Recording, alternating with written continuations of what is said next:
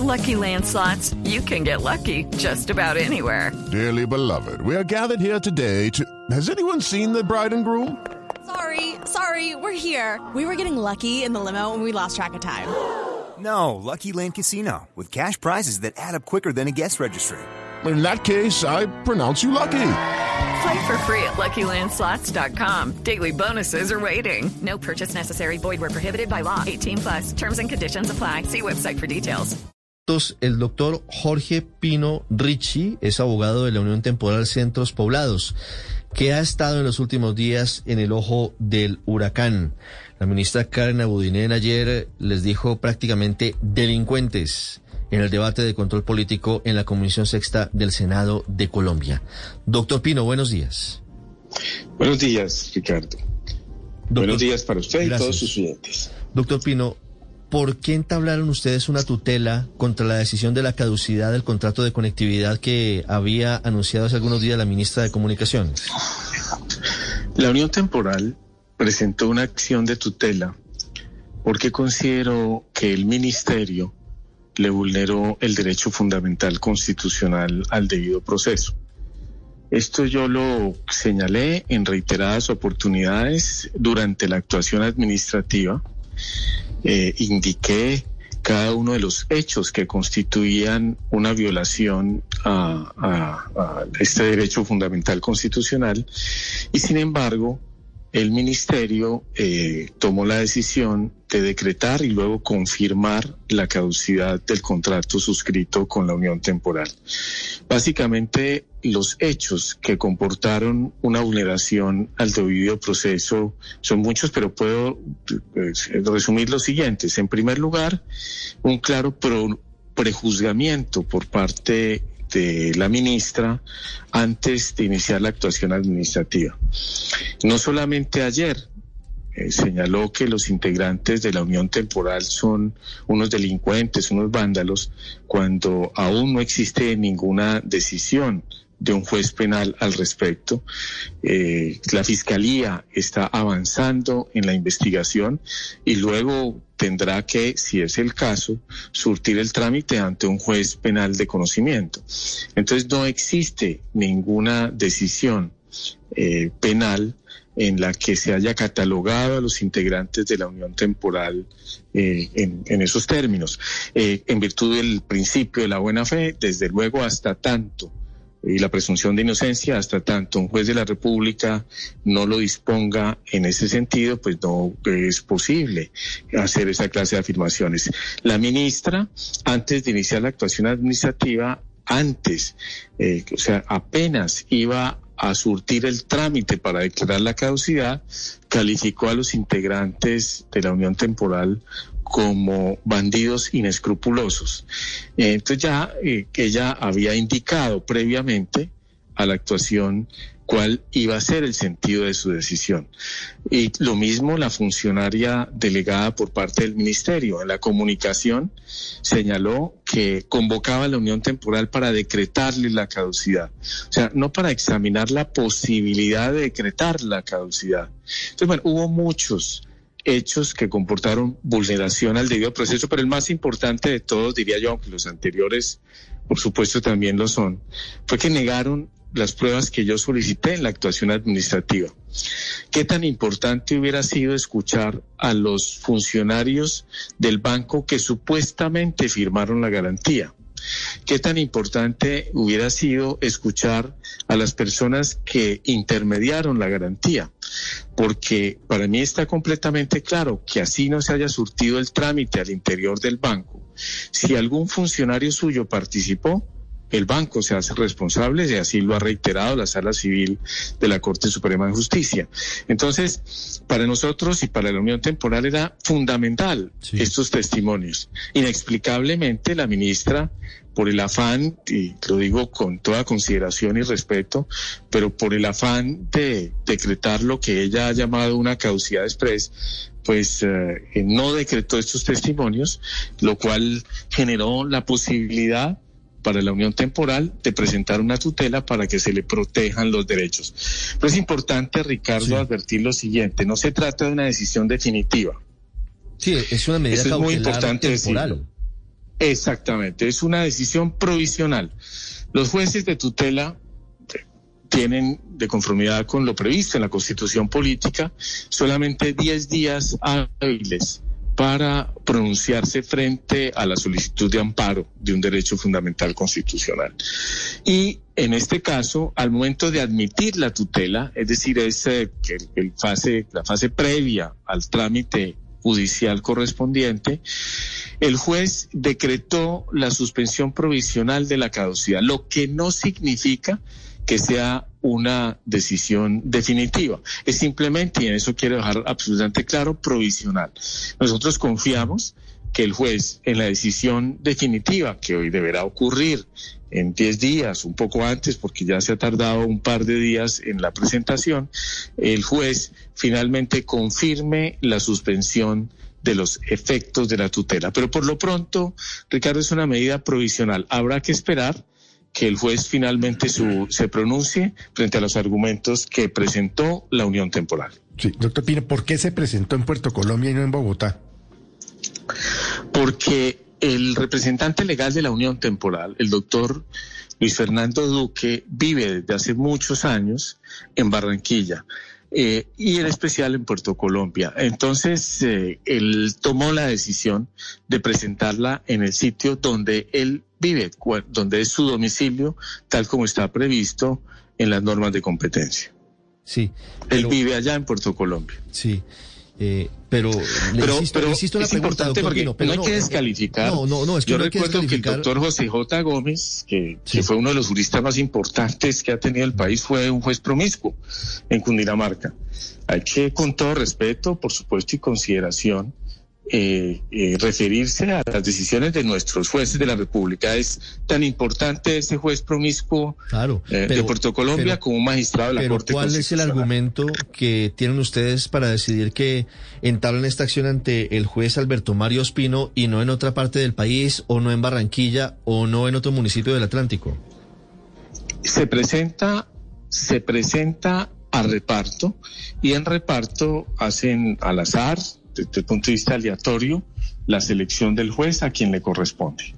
¿Y el reparto a quién le corresponde? ¿Eso es ante quién se aplica los la? Se presenta ante los jueces, ante los jueces civiles. La constitución política establece que las tutelas se puede presentar ante cualquier juez. Y entonces, teniendo en cuenta que el doctor Luis Fernando Duque eh, tiene su domicilio, su residencia en Puerto Colombia, tomó la decisión de presentarla en este municipio, se hizo el reparto correspondiente y le eh, tocó asumir el conocimiento al señor juez promiscuo uno del municipio de Puerto Colombia. Sí, según las reglas, me están diciendo aquí los abogados, doctor Pino, cuando se trata de una decisión que tiene que ver con un ministerio, debe ir a un juez del circuito, no debe ir a un juez promiscuo. No, eso no es cierto. El, el gobierno nacional expidió unas reglas de competencia a través de un decreto reglamentario, que es un acto administrativo, en el que se impuso efectivamente que las tutelas contra algunas entidades nacionales debían presentarse frente a algunas instancias judiciales. Pero la Corte Constitucional ha inaplicado ese decreto porque le ha dado prelación y preferencia a lo dispuesto en la Constitución Política. Y en la Constitución Política se impone que cualquier persona podrá acudir, resalto, ante cualquier juez. A demandar la protección de un derecho fundamental constitucional. Entonces, si bien existen unas normas de carácter administrativo de competencia expedidas por el gobierno nacional, la Corte las ha inaplicado al considerar que contrarían lo dispuesto en la constitución política. Y entonces cualquier ciudadano puede presentar, o los ciudadanos pueden presentar ante cualquier juez la solicitud del amparo para la protección de un derecho fundamental constitucional. Doctor Pino, me dicen varios abogados, y le repito, y en esto coinciden los que me están escribiendo, todos ellos muy reputados, que aquí una caducidad es un acto administrativo, lo hemos venido diciendo desde temprano, y que lo que compete aquí es la vía a través del contencioso administrativo, quiere decir, ante el Tribunal Administrativo del Atlántico o ante el Tribunal Administrativo de Cundinamarca o al que usted considere. Y ahí se podría haber hecho la petición de suspensión provisional. Así es. ¿Por qué no lo hicieron Está previsto que el juez ordinario de los actos administrativos corresponde a la jurisdicción contenciosa administrativa.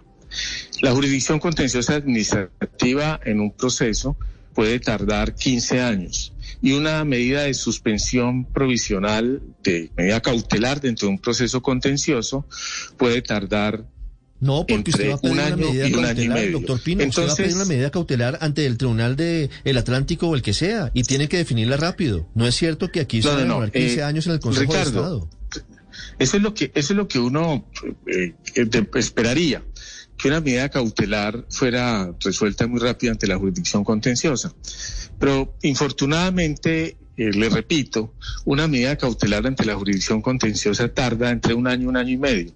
Y ya escucharon ustedes a la ministra las decisiones frente a los embargos de las cuentas de los integrantes de la Unión Temporal, que no tienen nada que ver con el anticipo entregado, porque el anticipo entregado se invirtió en los equipos que ya están en el país y que esos embargos le impedirían pagar las nóminas a todos los empleados de estas empresas. Doctor Pino, yo le pido Incluso estaba que no siga pensando la Unión engañando a la en audiencia. esta semana Doctor Pino, de le pido- presentar pido el favor, una solicitud al doctor Pino. Ministerio del Trabajo para desvincular Pino. más de dos mil personas. Doctor Pino, Entonces, pido, cuando pido se está por causar un perjuicio irremediable, le pido el favor Sí, que no siga cuando se a está la por causar un perjuicio irremediable, eh, procede Sí. estas medidas preventivas. Sí, doctor Pino. Entonces, ¿qué, ¿cuál es el perjuicio irremediable?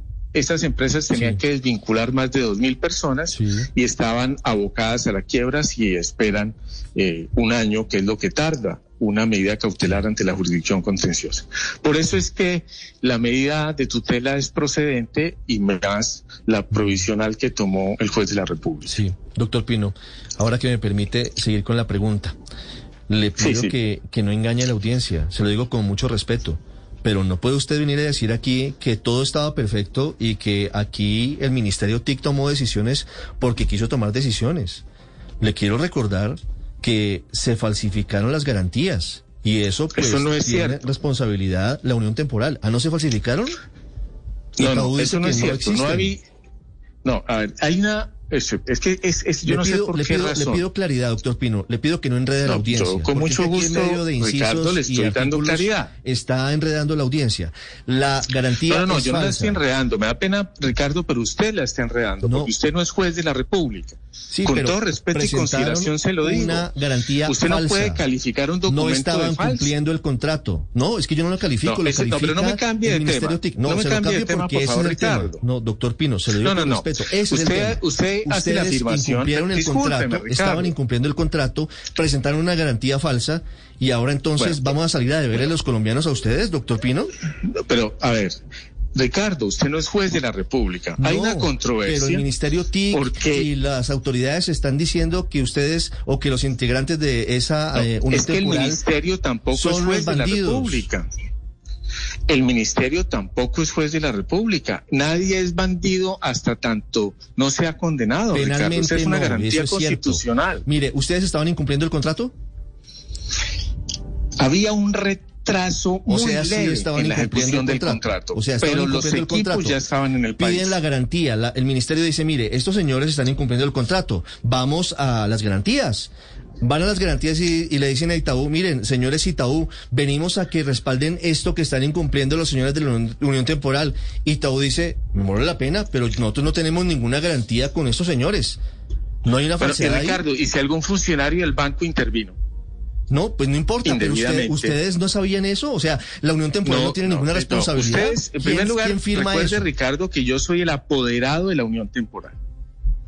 O sea, yo soy el apoderado de la Unión Temporal. Y no yo hay no soy ninguna la responsabilidad de la Unión Temporal, No, doctor eso, Pino, la Unión por no darse Temporal, cuenta ha- de que la, la garantía es falsa. O sea, nadie se dio cuenta de la Unión Temporal que estaban No, en incurriendo primer en un lugar, delito. no se puede calificar de falsa una garantía hasta tanto un juez de la República así lo No, disponga. me vale la pena, Eso doctor es muy Pino, importante. no nos venga a enredar. Lo que hay en este dice, momento, no hay garantía. Ricardo, doctor, doctor Pino, Es me que- vale la es que pena, es que no hay confunde usted a sus oyentes, no, los no hay confunde. garantía. Doctor Pino, hoy no hay garantía. No, si hoy no, vamos eso no a es. Itaú a decirle, Eso- señores, Unión Temporal Centros Poblados incumplió el contrato, por favor responda, Itaú dice... Me vale la pena. Yo no tengo ninguna garantía firmada. Pero pues por no hay garantías, doctor Pino, no existen. Por supuesto que él lo niega, por supuesto que el banco lo niega para no pagar. No, pero Si usted le pues, lo pregunta, que está diciendo es muy por grave. supuesto. Usted está afirmando que Itaú está mintiendo para no pagar la garantía del no, contrato. no, no. Yo lo que estoy diciendo es que no es posible afirmar que la garantía es falsa hasta tanto un juez de la República así no lo disponga. Eso es lo que estoy diciendo. Y lo que está ocurriendo en este momento es que el Banco Itaú ha señalado que no expidió esa garantía. Lo que yo solicité en la actuación administrativa fue interrogar a los funcionarios y resalto esto, que supuestamente suscribieron la garantía, para que ellos informaran si intervinieron o no intervinieron. Porque basta con haber demostrado que un funcionario del banco intervino, así no se hayan cumplido los requisitos internos para que el banco tenga la obligación Me de pagar la, la, pena, garantía. doctor Pino. Entonces, lo yo que hay no puedo allí, actuar en Ricardo, nombre, yo no puedo actuar en nombre de la empresa en la que trabajo. Yo trabajo en Caracol Televisión. Yo no puedo firmar el nombre de Caracol Televisión. Ese documento no es legal. En un ejemplo, si llegase a dar. No, Itaú no, dijo lo eso siguiente no a la es cierto. Procuraduría. Hay- pues claro hay- que es cierto. Doctor Pino, mire Hay lo que 10.000 dijo Itaú en la Procuraduría. de la Corte Suprema Le de leo Justicia. textualmente el documento. Ah, le pongo un ejemplo. No, pero Ah, déjeme leer primero, déjeme leer primero lo que dijo Itaú en la Procuraduría, porque es que usted tiene la tendencia a enredar las cosas. El Banco Itaú No, no, quiere no. dejar Usted, usted incurre en imprecisiones, que no Ricardo, está legitimado para hacer, le repito, reitero, el Banco Itaú quiere dejar expresa constancia que no está legitimado para ser garante en este proceso por cuanto la garantía bancada que nos fue remitida el día de ayer no fue expedida por el banco, no corresponde a una garantía bancaria expedida en desarrollo de nuestro objeto social. Las mismas son falsas y esto Bien. lo vamos a poner en conocimiento de la justicia penal. Entonces no me venga a decir, es. doctor Pino, que es que hoy hay una garantía del Banco Itaú porque un señor que trabaja en el Banco Itaú eventualmente la firmó. Eso es una falsedad. Yo le pongo un ejemplo muy sencillo, Ricardo, para que los oyentes, eh, para no confundir a los oyentes.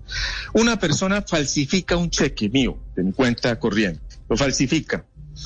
Va una fotocopiadora y hace una falsificación perfecta de un cheque y falsifica mi firma. Y se pone de acuerdo con el cajero de un banco y me sacan 10 millones de pesos de mi cuenta. El banco responde. Así, el cajero haya actuado violando la ley, violando los reglamentos del banco, etcétera. Basta con que yo demuestre, y así lo ha dicho la Corte Suprema de Justicia, que un funcionario del banco, de una entidad financiera, intervino en un fraude o en un ilícito para que el banco responda.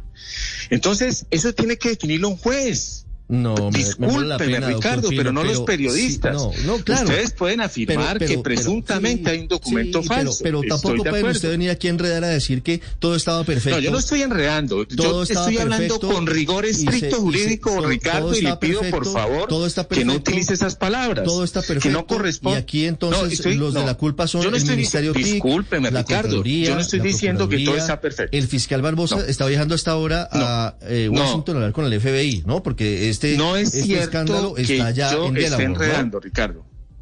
No es cierto que yo esté enredando. Estoy dando una explicación desde el punto de vista estrictamente jurídico y con mucho rigor. Pregúntele a cualquier abogado de los que usted tiene ahí en la mesa o acá, que si yo estoy diciendo o incurriendo alguna imprecisión jurídica. Solamente un juez de la República puede determinar que un documento es falso.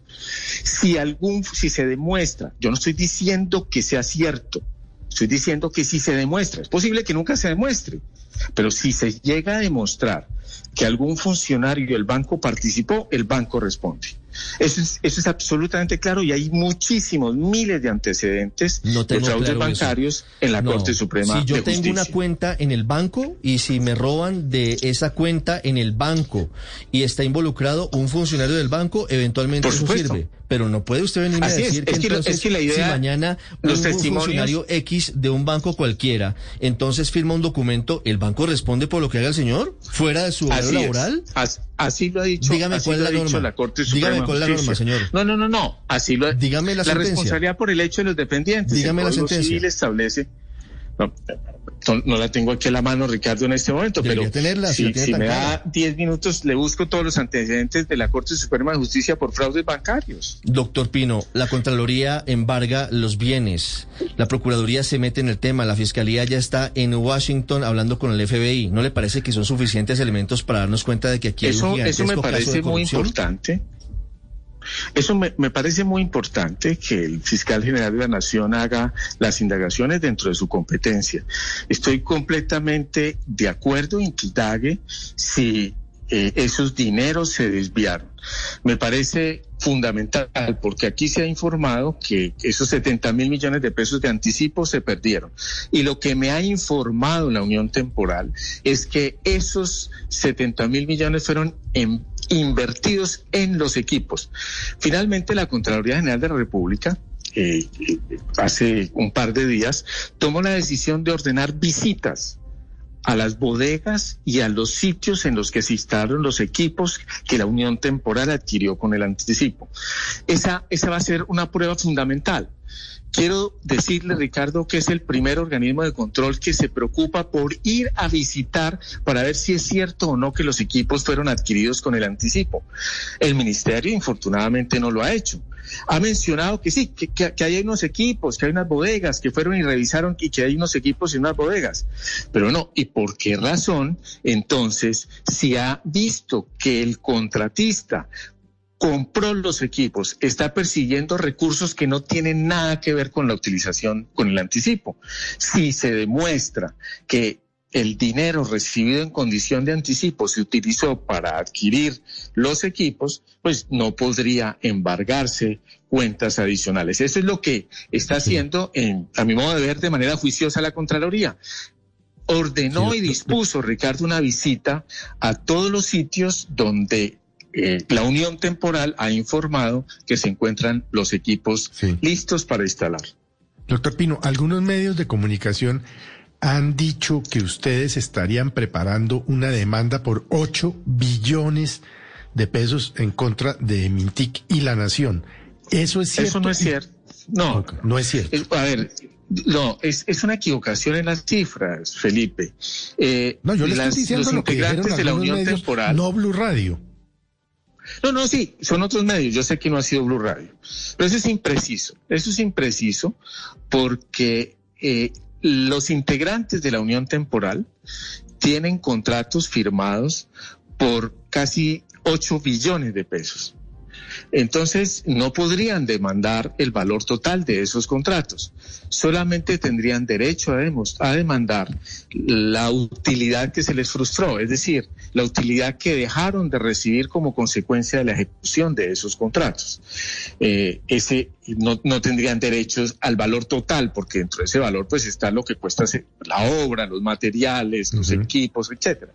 Entonces, eh, la Unión Temporal está haciendo la revisión de a cuánto ascenderían esos eh, perjuicios para formular la demanda contenciosa, que aún no se ha presentado, déjeme- pero está en Sí. ese trámite. Déjeme, le hago otra pregunta, y es que como ya en la madrugada de hoy la señora min- ministra, la doctora Mintic, dijo que no van a acatar la tutela y que el embargo sigue en firme. ¿Qué va a hacer usted como abogado?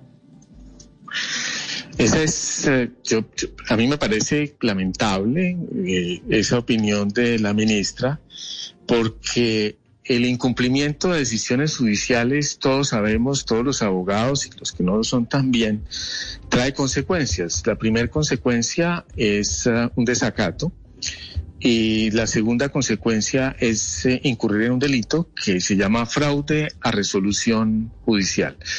Entonces yo eh, estoy convencido que fue una eh, manifestación eh, como como ya infortunadamente nos tiene acostumbrada la ministra, eh, apresurada, y, seguramente cuando eh, hable con sus asesores eh, y le expliquen que estamos en, en, un Estado de Derecho, que existe división y separación de poderes y respeto entre las distintas ramas del poder público, estoy seguro que la rama ejecutiva eh, en, cabeza del presidente Duque no va a generar ese precedente lamentable de no acatar las decisiones judiciales. Lo que debe hacer la señora ministra es presentar sus argumentos ante el juez y decir por qué eh, se nos respetó el debido proceso, por qué a la unión temporal se eh, le respetó ese derecho fundamental constitucional y por qué lo que se dice ahí en la tutela no es cierto.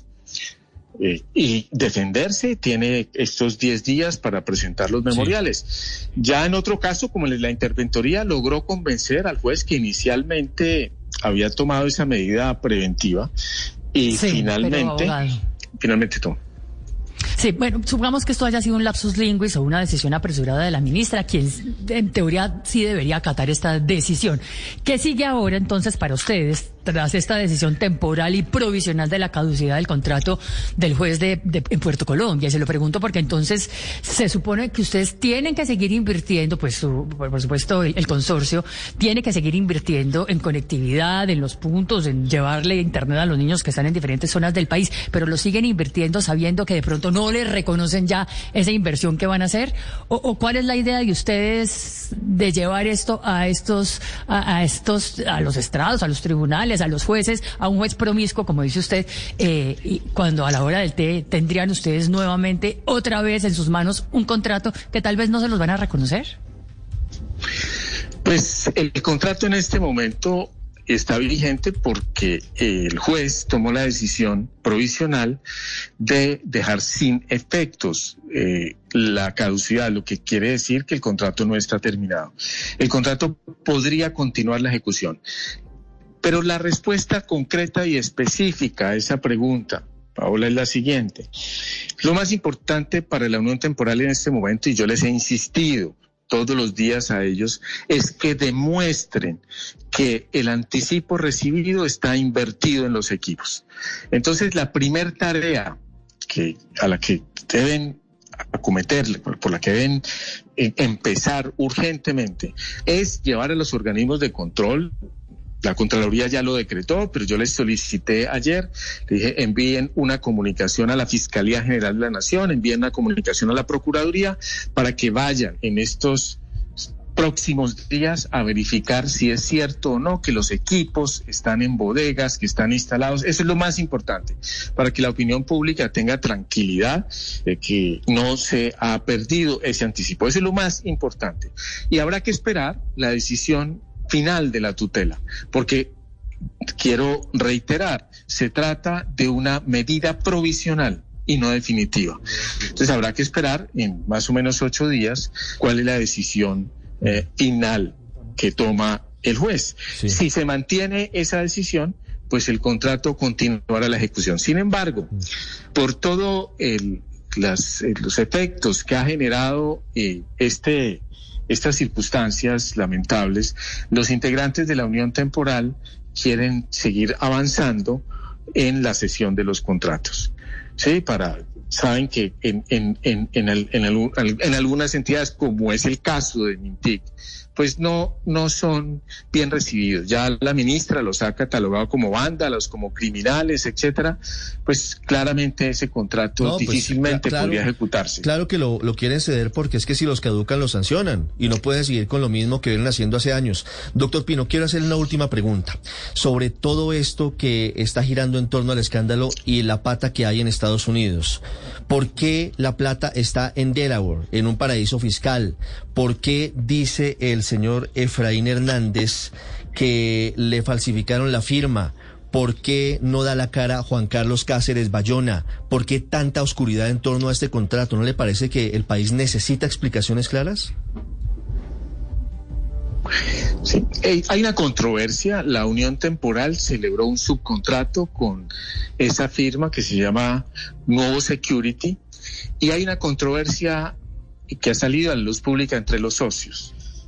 Eh, un socio dice que le falsificaron la firma, el otro ha manifestado que eso no es cierto y el, señor Juan Carlos tomó la decisión eh, de presentarse ante la Fiscalía General de la República a dar las explicaciones correspondientes. Entonces, él ha considerado, yo no he tenido oportunidad de conversar con él, eh, no lo conozco, pero le informó a la Unión Temporal que él tenía la obligación de responder ante la Fiscalía General de la Nación y ante los organismos de control, antes de cualquier medio de comunicación. Entonces él tomó libremente la decisión de ir a dar las explicaciones directamente sin que la Fiscalía General lo llamara y se presentó tal vez el día de ayer a dar las explicaciones correspondientes. ¿Falsificó la firma el señor Cáceres de Efraín Hernández? Ese es un asunto que él ha referido a la unión temporal que no corresponde a la realidad.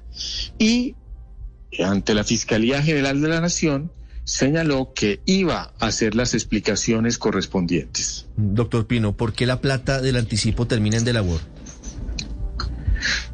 Esa es, otra, otra, mala información. La sociedad, que esto es muy, esto es de la mayor importancia, Ricardo. La sociedad se constituyó en Delaware, que es un paraíso fiscal, por un tema simplemente tributario. Pero el dinero no llegó a ninguna cuenta en Delaware. El dinero llegó a unas cuentas en la Florida. Yo tenía conocimiento de que 53 mil millones de los 70 mil millones estaban allá, o estuvieron allá, o no, señor. rotaron por el sistema financiero. Por eso, por eso digo que es, es, una imprecisión y quiero señalar que no es de la Blue, no es de Blue Radio, sino de otros medios que dicen que el dinero está en Delaware. Eso no es cierto. La empresa Nuevo Security fue constituida en Delaware, que es un subcontratista de la Unión Temporal. Pero los dineros se manejaron, eso sí lo refirió, a través del Citibank en la Florida. Y de allí se giraron a los distintos fabricantes. Entonces, no está en ningún paraíso fiscal el dinero. Está se giró a la Florida y de allí a los proveedores. Y va a ser fácilmente rastreable. Me parece muy importante eh, como usted me lo ha indicado, que el señor fiscal general de la Nación haya ido a Estados Unidos a verificar esa circunstancia, porque no hay ningún velo, ningún secreto en las cuentas en las que se manejó ese dinero, porque no fue en Delaware, sino en la Florida. Y de allí, ¿Quién es esa cuenta, sí, abogado? ¿De, ¿A nombre de, quién específicamente aparece esa cuenta en Miami del Citibank? Novo Security la empresa que fue creada en Delaware. Entonces, eh, tiene domicilio en Delaware, pero tiene una cuenta en la Florida y seguramente otras cuentas. Yo quiero decir que esa, esa empresa no hace parte de la unión temporal. Ese es un subcontratista de la unión temporal. Y frente a la solicitud de explicación por parte de la Unión Temporal, ese subcontratista manifestó que ese dinero había sido girado a unas cuentas eh, de Estados Unidos en el estado de la Florida y que de allí había salido para pagar a los distintos eh, fabricantes de equipos. Y eso es lo que explica que los equipos ya estén en Colombia. De lo contrario, no los hubieran enviado. Y según manifiesta ese subcontratista, en equipos en Colombia en este momento hay mucho más de 70 mil millones de pesos, ah, que es lo que justamente la Contraloría, mm. la Contraloría está verificando. Doctor Pino, muchas gracias. No, con mucho gusto, Ricardo. Y discúlpeme, discúlpeme, porque usted dice que yo pretendo enredar a sus oyentes y quiero decirle francamente, yo en, estos temas eh, jurídicos trato de ser estrictamente eh, riguroso como corresponde y, créame que no he tenido ninguna intención de, de, de malinformar a sus oyentes. Le agradezco. With the Lucky Land slots, you can get lucky just about anywhere. This is your captain speaking. Uh, we've got clear runway and the weather's fine, but we're just going to circle up here a while and uh, get lucky. No, no, nothing like that. It's just these cash prizes add up quick. So I suggest you sit back, keep your tray table upright, and start getting lucky. Play for free at LuckyLandSlots.com. Are you feeling lucky? No purchase necessary. Void where prohibited by law. 18 plus terms and conditions apply. See website for details.